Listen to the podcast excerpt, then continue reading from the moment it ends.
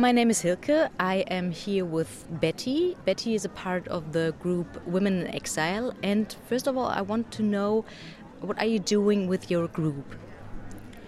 Women in Exile is a refugee women group. We founded ourselves in 2002 because we realized that uh, women didn't have the platform of talking about their issues and we decided to fight for refugee rights from a woman's perspective. We recognize that women are having other issues, not just the problems like the laws which are discriminative to refugees, but also like problems as women, especially living in isolation in the camps, having no privacy, having sexual and um, physical violence from inside and outside. So this is why we decided as women to come out also to bring awareness to the public about these issues so that yeah to fight for our rights as women living in this society. How do you connect with each other? Because I understand that living in the camp is often living really isolated. So, how do you connect with each other? We started moving from camp to camp in Brandenburg. We started in Brandenburg. And from there, we started having monthly meetings, which we have until now from women in Berlin and Brandenburg. And from these women who are also attending the meetings, we also get connected to other women. And after that, we decided to do like national activities. We have been doing bus tours which connect us now to the refugee women nationally, and we have now like groups working in different other federal states. And every year from 2014 are doing something which is connecting all the refugee women we are working with or connected with in the whole country. And how does your work exactly look like? First of all, we are empowering women. We do empowerment workshops, which we call from personal problems to political activism, because we realize that the problem we are living in are political, and this is why we want to bring them into the open. And then we are doing demonstrations. We have made uh, an online petition which we forwarded to the Ministry of Women and Children and Youth demanding that women and children should be removed from their camps because we realize that uh, living in these camps is what makes the women so vulnerable, even when they go to police to report cases of sexual harassment or violence. They go back to the same camps and the same the perpetrators sometimes are taken to another camp where they go and find other women and they harass them. So we find this is not a solution, and this is why for us, women and children should be removed from these camps, and also these camps be closed because people are living in isolation, and if we talk of integration, then we should not be isolated where we don't have any connection with the people in this, living in the society. In your workshop, you talked about political groups and the question of exclusion.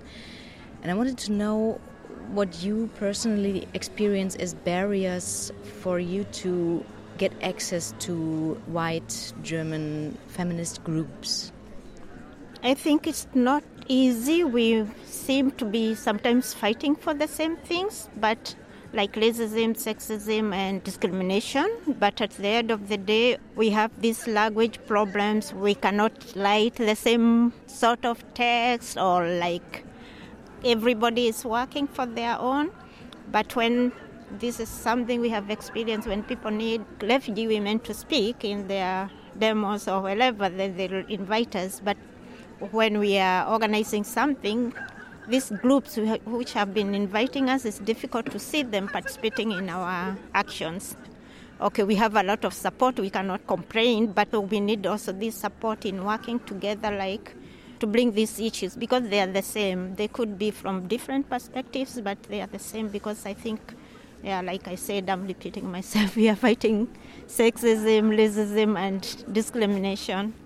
Did I understand you right that you as a group are invited to come to demonstrations and to speak there, but the groups who are inviting you don't go to your demonstrations? Yeah, there's some. Okay, I don't generalize, but there are some who are not. If we go for a demonstration, it's hard to find them.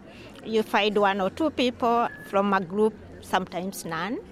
And maybe this is why we have this um, Building Bridges festival we did um, two months ago, because it's also this question of how we can open political structures to one another to work together because it's the same goal and um, it's the same fight, maybe a different, but we can always like put these differences together and see how we move on. Did you develop any ideas in the Building Bridges Festival about how to open up the political structures? I think our Building Bridges Festival was just a beginning, and we talked different groups together, and we are still trying to see where the problems are.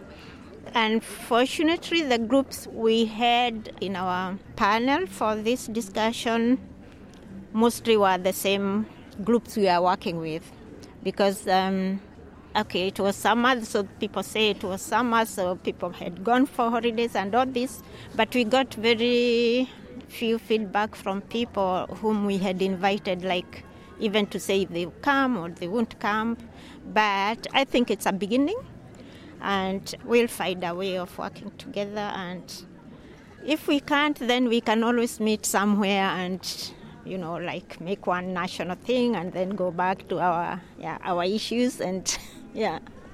Okay, but to sum up, um, for you, how does a really inclusive feminism looks like? Difficult to say because I think inclusive means inclusive means ideas means openness means also showing we are coming from different origins, we have different cultures and we have to accept one another. That means we have ourselves to, you know, reflect on our privileges, our prejudices, our, you know, whatever is deep inside us, which is not making us work together. And then from this individual reflection, then we can be able to come together and discuss these things openly. And this is the only way I think we can find a way of working together. For you personally, what did change in your life since you founded Women in Exile? Whoa. a difficult question. I think I became more open also to other cultures and other ideas and yeah, and also not thinking about only about myself but also thinking about others. Yeah, and it makes me also like happy to know that somewhere, somehow, maybe somebody's life changed because of my activism. Yeah. Okay, thank you very much. You're welcome. Thank you. Are you cold?